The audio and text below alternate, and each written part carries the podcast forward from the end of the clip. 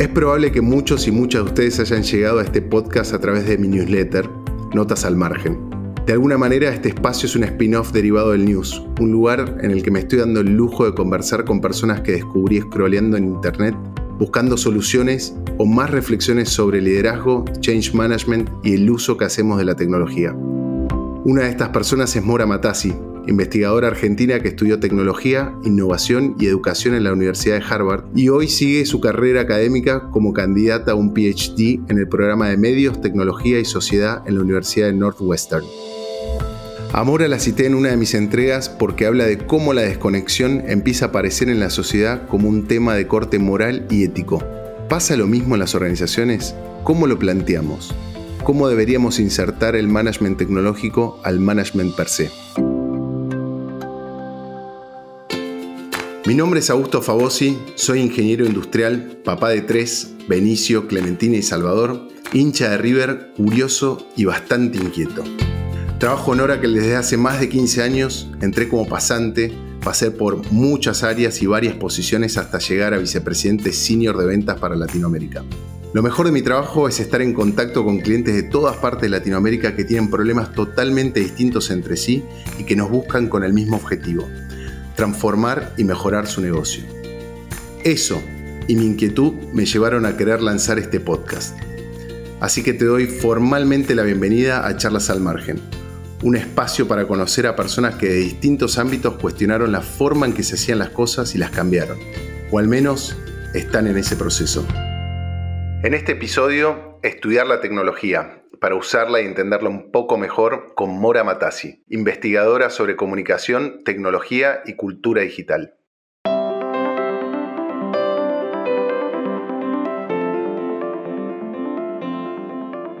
¿En qué momento, si hubo algún momento, te diste cuenta que querías hacer una carrera eh, desde lo académico, desde la investigación y sobre todo desde la comunicación?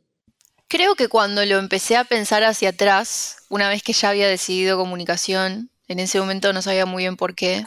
Pero cuando lo empecé a pensar hacia atrás, identifiqué algunas cosas de mi vida que creo que me habían llevado a tener mucho interés, mucha curiosidad intelectual y humana por aquello que me parece que nos puede ayudar a entender la comunicación como disciplina. Me acuerdo, por ejemplo, que cuando tenía 12 años y me iba de vacaciones a Mar del Plata, en Argentina, empecé a pasar mucho tiempo esos veranos en un cibercafé que estaba cerca de donde teníamos un departamento.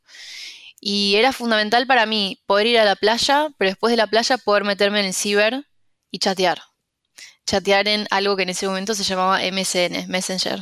Eso que al principio parecía como una actividad, digamos, extra a lo que solía ser mi rutina cuando estaba de vacaciones y era preadolescente, se empezó a convertir cada vez más en lo central del modo en que yo estaba gestionando mi vida. Obviamente que eso también tenía que ver con, bueno, yo estaba entrando en la adolescencia, etcétera, es un momento muy intenso de socialización, pero también había algo ahí.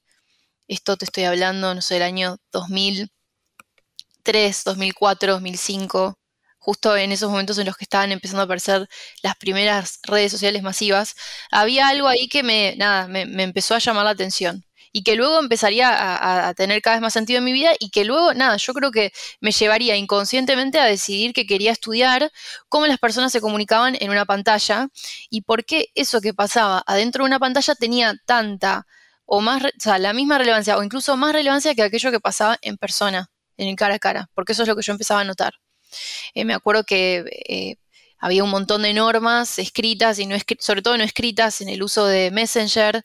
Bueno, cómo hacer para conectarte, que alguien te hable, por ejemplo, no sé si estabas flirteando, o cómo construir tu perfil online, la idea de qué foto de perfil te ponías. En ese momento teníamos una cosa que era un nickname, un nick un nombre con el cual nos identificábamos, bueno, qué te ponías ahí para llamar la atención a los demás, mostrabas la música que estabas escuchando, te conectabas a determinadas horas, te conectabas y te desconectabas, te conectabas y desconectabas, me acuerdo que era una estrategia para que alguien te hablara. Y viste que había una idea de como que a cierta hora... Me está llevando a buenas épocas, me falta, tenemos que hablar del Winamp y estamos casi. Es que viste que parece vintage, sobre todo, ¿sabes por qué parece vintage para mí? Por la idea de que la conexión era algo discreto que hacíamos en el tiempo. O sea, la idea de que eso tenía un encendido y un apagado. Es verdad. Eh, que donde tenía ciertos horarios esa conexión. Así como a veces decimos, bueno, miro un programa de televisión, no sé, a la noche, porque está de 10 a 12.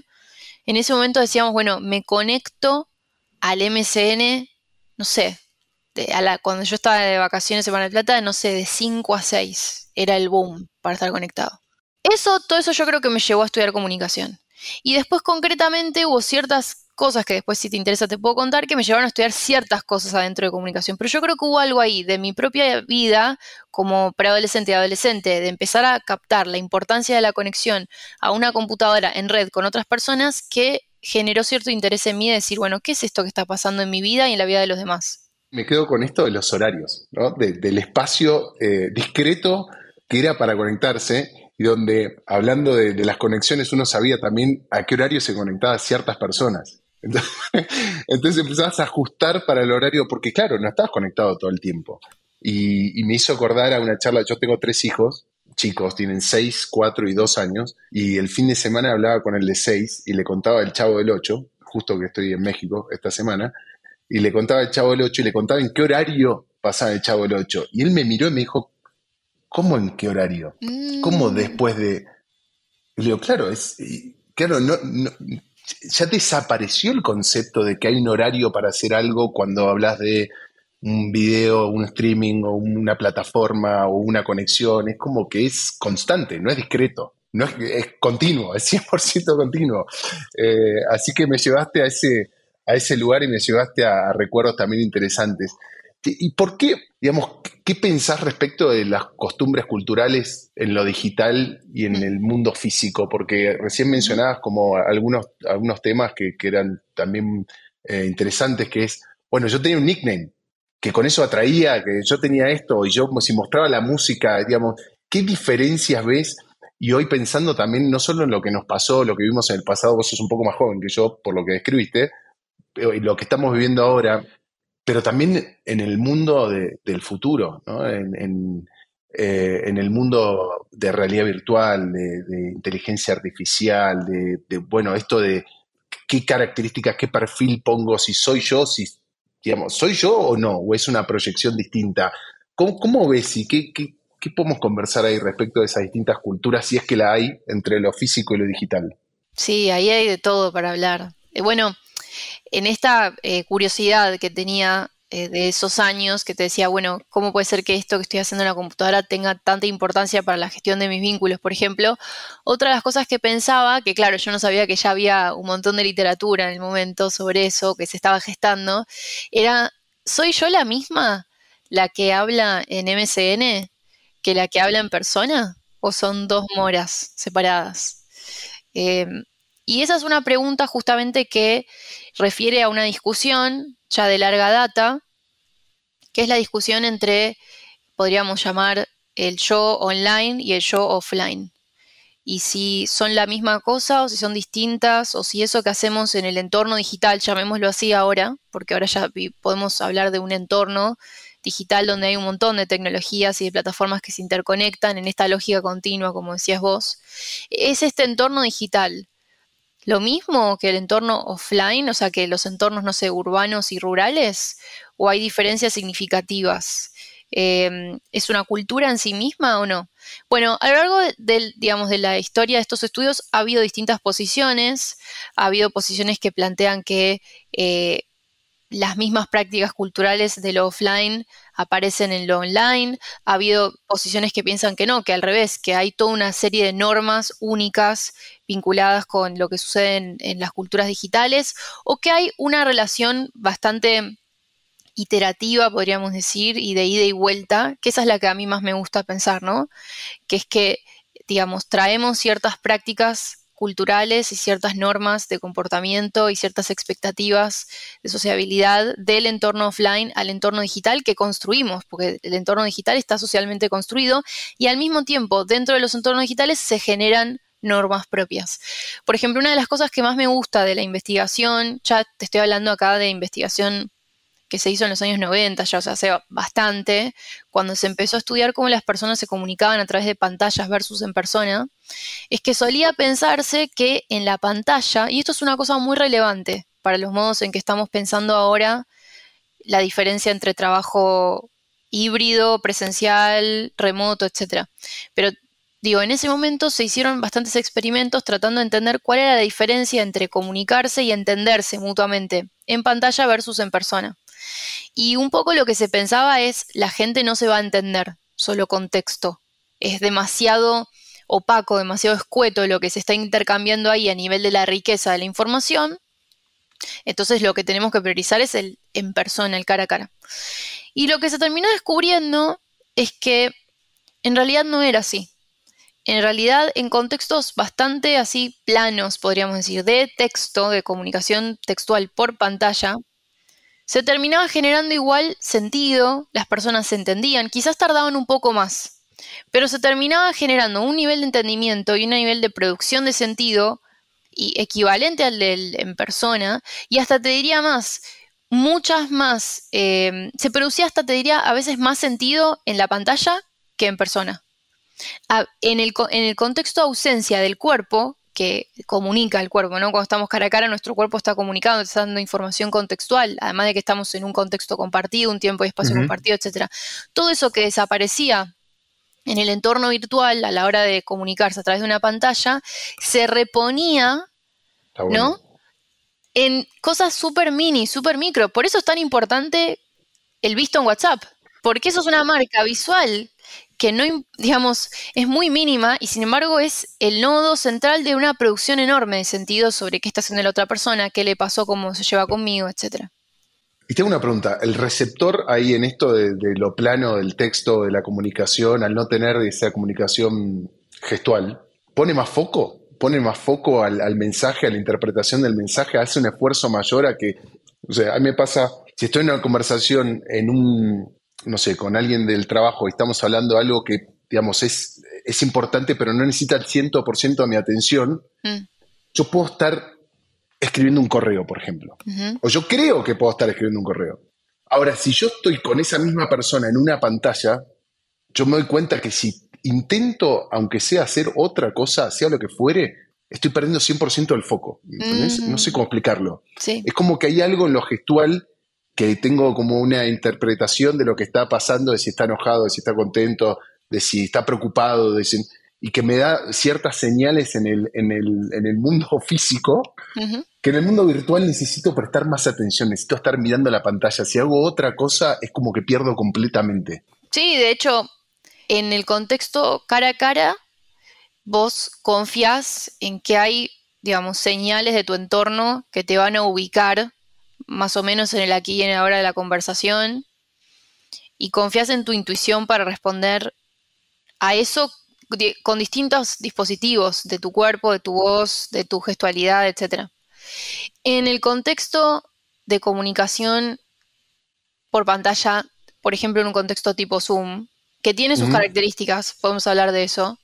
Me encantaría. Eh, bueno, pasa eso, pasa que hay más concentración a nivel de visualidad, o sea, vos tenés que estar centrándote en mirar al otro materializado en una pantalla como si fuera una película, mirándote a vos mismo incluso, mirando los componentes textuales que pueden aparecer, que se intercambian ahí, y necesitas hacer mucho más foco porque no tenés todo ese contexto em, del entorno de estar compartiendo el aquí y ahora con el otro. Y además, también lo que sucede, y esto se vincula con lo que te comunicaba antes, es que en un contexto de ausencia de otras pistas de información, em, vinculadas con el encuentro cara a cara, en la pantalla se le tiende a prestar mucha atención a detalles mínimos. Por eso está el típico chiste de que si te responden un mail con un signo de, con un signo, no sé, con un punto, en vez de con un signo de exclamación, una persona dice, se enojó. Mi jefe se enojó. O tal persona está, me quiere, me, quiere estar diciendo algo acá. Claro, escribir con mayúsculas, ¿no? Exactamente, escribir con mayúsculas se interpretó culturalmente en la cultura de Internet, que era gritar. ¿No? Está un poco esta idea de, bueno, escribir con mayúsculas es gritar. Y si vos y yo estamos acostumbrados a que yo todos los mails te los contesto con signos de exclamación cuando termino y un día te pongo un punto, vos quizás vas a decir, a Mora le pasa algo.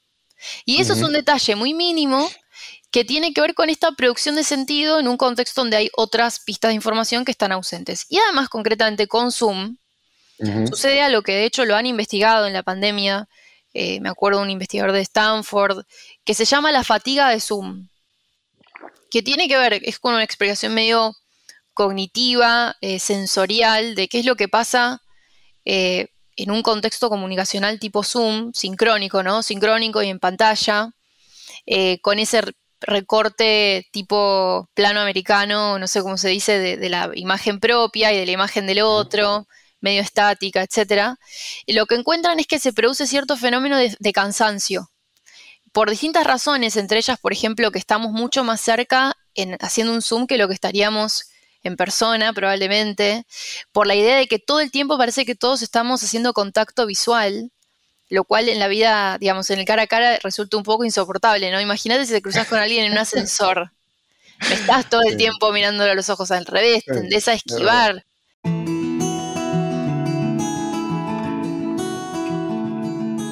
Me, gustaría un, minuto más profundizar en esto del mundo híbrido, eh, el mundo digital y el mundo físico. Y, y, te hago como una pequeña apertura muy rápida qué nos está pasando a nosotros la pandemia en la industria tecnológica fue un boom, o sea, fue un crecimiento, fue como eh, descubrir en tu casa que tenés una, gotera, ¿entendés? Y que hay algo que hay que resolver del mundo digital. Eh, entonces, para la industria fue algo súper positivo. Descubrimos, si bien somos compañías que en general, y hablo en particular de ahora, que muy, muy acostumbrados a trabajar en, forma virtual, eh, descubrimos que podemos ser productivos o hiperproductivos en esa virtualidad. Y ahora para ser bien honesto, yo personalmente y creo que la compañía también estamos en un momento de descubrimiento de cuál es el mejor grado, ¿no? De, físico, virtual o no. Yo, como te mencionaba antes, estoy en México y, la pregunta típica de amigos, familiares, gente del trabajo es, ¿pero es necesario que viajes? No, ahora que existe Zoom, ahora que está tan... No puedes tener sesiones. Y no, ¿sabes qué? Es distinto el vínculo que se genera es muy distinto al vínculo que se genera con los clientes, con el mercado, con mi equipo. Es muy distinto y encuentro otras charlas. ¿Hay ahí algún tipo de investigación, algo que hayas escuchado, algo que hayas escrito, algo que hayas investigado respecto de, de este momento donde creo que estamos como en una incógnita? Sobre, le pedimos a los equipos que vuelvan 100% presencial de 9 a 18 con estos estándares que vivíamos pre-pandemia, lo dejamos libre y que cada uno se haga responsable y decida respecto de qué cree que es lo mejor para performar en un mundo virtual, físico y también con un balance personal laboral. ¿Seteamos un, digamos, ¿seteamos un estándar o no? ¿O lo dejamos abierto y vamos viendo y vamos modificando según la performance, la productividad del equipo? ¿Qué, qué opinas al respecto? Mira, opino que es un tema multidimensional. Esto ya lo, digamos, lo escucho en lo que me estás contando. Creo que es un tema complejo que por suerte se iluminó, o sea, digamos, algo que tuvo la pandemia, entre todo lo eh, trágica que fue, fue justamente eh, generar preguntas sobre cuáles son las modalidades de trabajo y de estudio, entre otras cosas, que priorizamos en nuestras vidas, en las organizaciones. Y creo que es un tema totalmente multidimensional. ¿En qué sentido? Eh, primero, tiene que ver con los entornos en los cuales trabajamos. Y acá me refiero a los entornos físicos. Em, hacer trabajo remoto probablemente sirve si la persona vive en un contexto, en un entorno en el que le sirve trabajar, que no es el caso de todas las personas, ya sea por factores de vivienda, por factores socioeconómicos, por situaciones familiares. A veces el entorno del hogar, el entorno doméstico, no es el preferido por las personas que necesitan salirse de ese lugar llamado casa eh, para trabajar en un lugar que es la oficina, por ejemplo. Y eso no tiene que ver con la virtualidad, eso tiene que ver con la situación desigual con la que entran las personas, desigual por varios factores, ¿eh? no, necesariamente solo económico, con la que entra una persona o una organización. Entonces ahí tenés un tema, bueno, esta persona eh, se siente cómoda trabajando en su casa, ¿Qué, cómo, es el, digamos, ¿cómo es su contexto? Y esto, ¿sabes dónde se vio muy bien? En la educación, en la educación virtual. Eh, hubo investigadores de la Universidad de Itela que hicieron una distinción muy interesante en la pandemia entre las escuelas Zoom y las escuelas WhatsApp. Había niños, niñas, adolescentes que solo tenían acceso a conectividad y a, eh, un dispositivo desde el cual conectarse que era móvil. y esa era la escuela WhatsApp. Y había niños que tenían la posibilidad de trabajar desde una computadora. ¿Está bien? Y eso probablemente se correlacionaba con nivel socioeconómico y eso también se correlacionaba con el entorno en el cual estudiaban.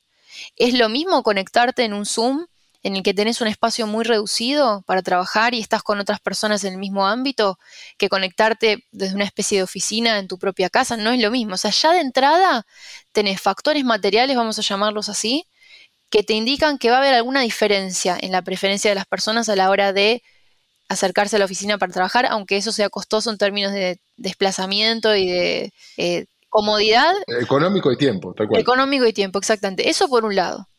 Después tenés el tema de qué sociabilidad implica el trabajo, o sea, los procesos productivos en una organización. En muchos casos, en la gran mayoría de los casos, tienen que ver con procesos orgánicos de sociabilización. O sea, las personas hablando, por ejemplo, en un pasillo, por ejemplo, eh, no sé, y espontáneamente en una oficina, ¿no? Bueno, ¿qué pasa con eso? Eh, si bien la cultura digital tiende un montón a generar esas formas espontáneas de la comunicación y de la creación de, una comunidad, porque esto se ha estudiado, eh, hay ciertos espacios de espontaneidad en la comunicación que no son reproducibles con la tecnología. Y ahí es donde tiene sentido que vos tengas que, no sé, irte a México para encontrar los modos de hablar más informalmente con distintas personas, sin un horario fijo, sin una tecnología fija, con mucha más libertad que no te lo permitiría estar haciéndolo de forma más estructurada con la tecnología con la cual contamos actualmente. O sea, viste que empezamos esta conversación hablando del cibercafé como ese lugar que nos permitía conectarnos de una manera discreta. O sea, tenía un encendido y un apagado, era un lugar al que íbamos para conectarnos y dejar de conectarnos.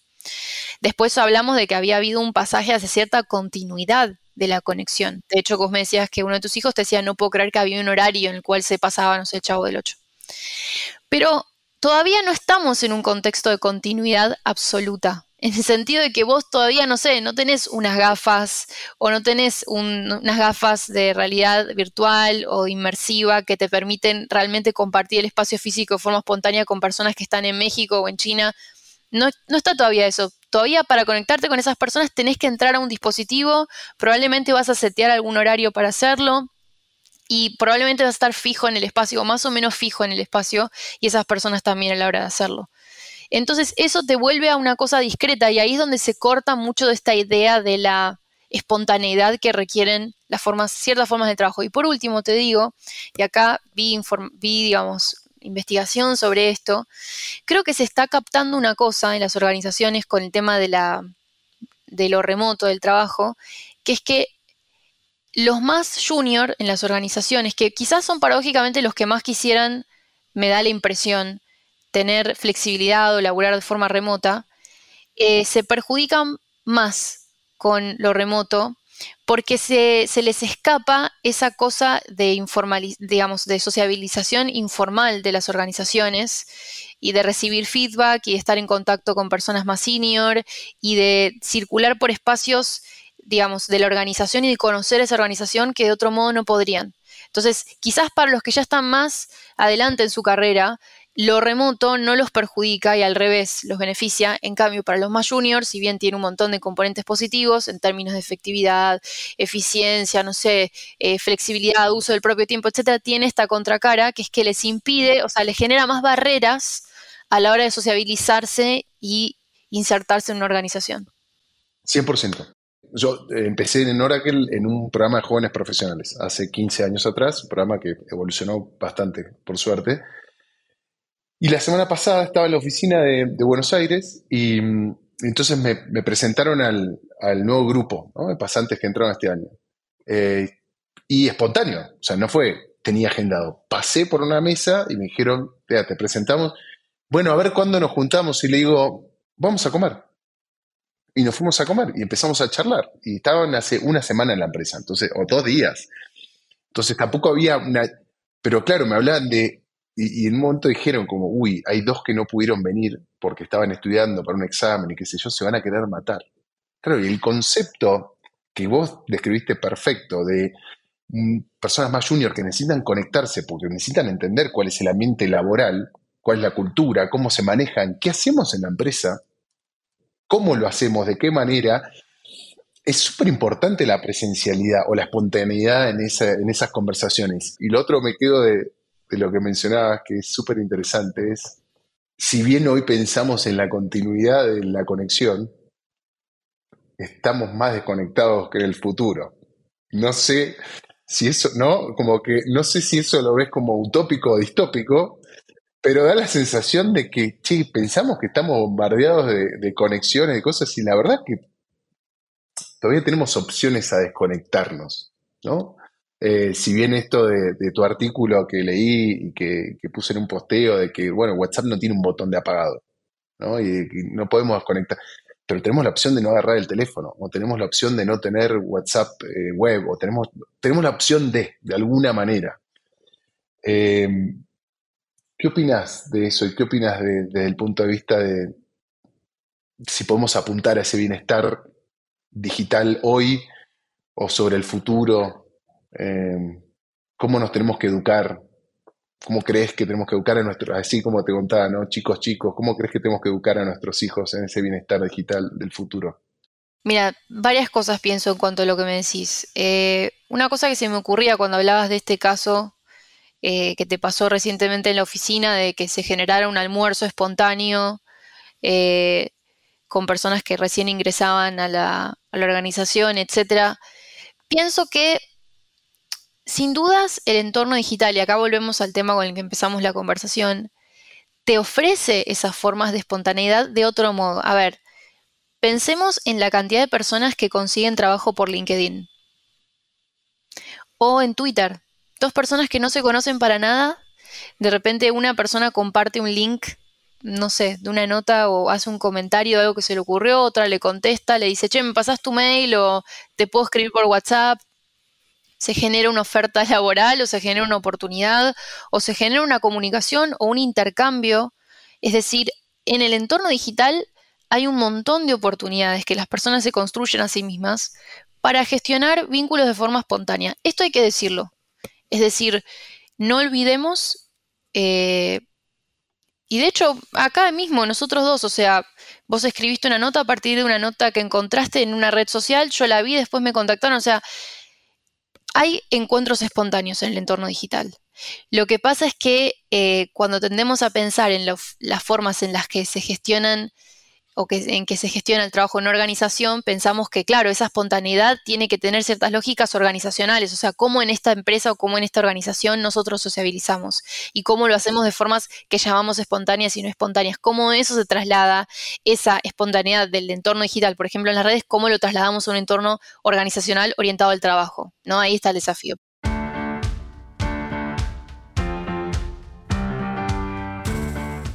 Mundo más corporativo, que es el que conozco más, em, hay como un miedo, ¿no? Y hay como una responsabilidad de los que somos parte en, cómo nos desconectamos. Y, hay algo individual ahí que, atraviesa, eh, que por ejemplo a mí en particular hay un tema que tengo, que tuve que trabajar en su momento de culpa. De la culpa de no estar conectado, ¿entendés? De la culpa de no contestar en el momento, de qué va a pasar, de cómo eh, de por qué no estoy avanzando en este tema si yo podría contestar. Entonces ahí es donde hay que, para mí, prestar atención, como lo hice en, su momento, para entender cuáles son los cortes. Eso es clave, porque en algún punto, y volviendo a la idea del cibercafé y de lo discreto versus lo continuo, quizás algo que nos faltó agregar cuando hablábamos de la idea del, del continuum, de la comunicación offline, online, es que hay una especie de agrupamiento de distintas dimensiones de la vida en los mismos dispositivos de comunicación. Y eso es lo que genera también muchos, entre comillas, problemas a manejar. La idea de que en un mismo espacio, en un mismo entorno conectado, vos gestiones tu comunicación con vínculos muy distintos a la vez. En WhatsApp, WhatsApp es un caso que a mí me interesa mucho, eh, se ve exactamente este fenómeno. En Argentina, o sea, es algo cultural, en otros países no necesariamente sucede así. En Argentina se observa este proceso de agrupamiento, eh, me suena la palabra en inglés bundling, de distintas áreas de tu vida en un mismo entorno. En WhatsApp las personas se comunican con sus seres queridos, con sus familiares, eh, con sus amigos, con sus colegas, con sus jefes, con sus médicos, con los docentes de la escuela, con el plomero, con etcétera, etcétera, etcétera, etcétera. Todo eso en un mismo espacio, que no tiene botón de apagado, como decías vos refiriendo antes. Esa, ese tema, que volvemos al tema anterior, la conveniencia y la inconveniencia, genera una idea construida socialmente de que eso es conveniente, de que es conveniente que yo esté, eh, que yo tenga un número que me identifica como sujeto, como persona, eh, accesible a, a, todos los que potencialmente me podrían llegar a ubicar. Que yo defina, ¿no? Porque no es que yo le doy el WhatsApp a todo el mundo, pero casi a todo el mundo. Eso genera esta idea de, bueno, conveniencia y eficiencia, bueno, no, no, digamos, no perdamos tiempo, resolvamos todo acá. Entonces, ahí eh, eso es clave, ¿sabes por qué? Porque lo que tenemos que entender es si queremos que el, el espacio del trabajo sea omnipresente o si queremos hacer la distinción, ¿no? Y ahí es donde quizás es, quizás es una conversación mucho más profunda, no sé, sobre el capitalismo la que tenemos que tener. O sea, queremos, ¿qué queremos del trabajo? ¿Qué rol ocupa el trabajo? ¿Lo metemos en WhatsApp al trabajo? ¿Por qué sí? Porque no. Hay personas que te van a decir, obvio que sí. Porque quiero gestionarlo todo en un toque mientras viajo. Una sola plataforma. Bueno, me gustó, me gustó esa charla de capitalismo sí o no en el próximo podcast. Eh, pero nada, amor, ahí quería agradecerte muchísimo por el tiempo. Me quedaron un montón de, preguntas y de charlas que, me gustaría seguir, así que, no sé, o gestionamos alguna otra charla o en algún momento seguramente nos, nos crucemos, pero de verdad, agradecerte por el tiempo, me encantó, me encantó la conversación. Buenísimo, Augusto, muchas gracias a vos. En toda gestión hay que tomar decisiones y lo que me quedó claro de la charla con Mora es que esas decisiones tienen que estar tomadas en base a insights reales es importante generar espacios y alternativas de comunicación, comunicando cuáles son esos canales, cuáles serán los horarios establecidos y qué elementos brinda esa herramienta para tener un lenguaje en común. En cualquier relación, los acuerdos y la buena comunicación pueden ahorrarnos muchos cortocircuitos. Si llegaste hasta el final y te gustaría conocer más sobre mi trabajo y contenidos, me encontrás en LinkedIn como Augusto Fabosi. Ahí también puedes suscribirte a mi newsletter Notas al Margen un espacio de reflexión y catarsis sobre temas que me interesan y sobre las curiosidades y tendencias del mundo tech. Hasta la próxima charla.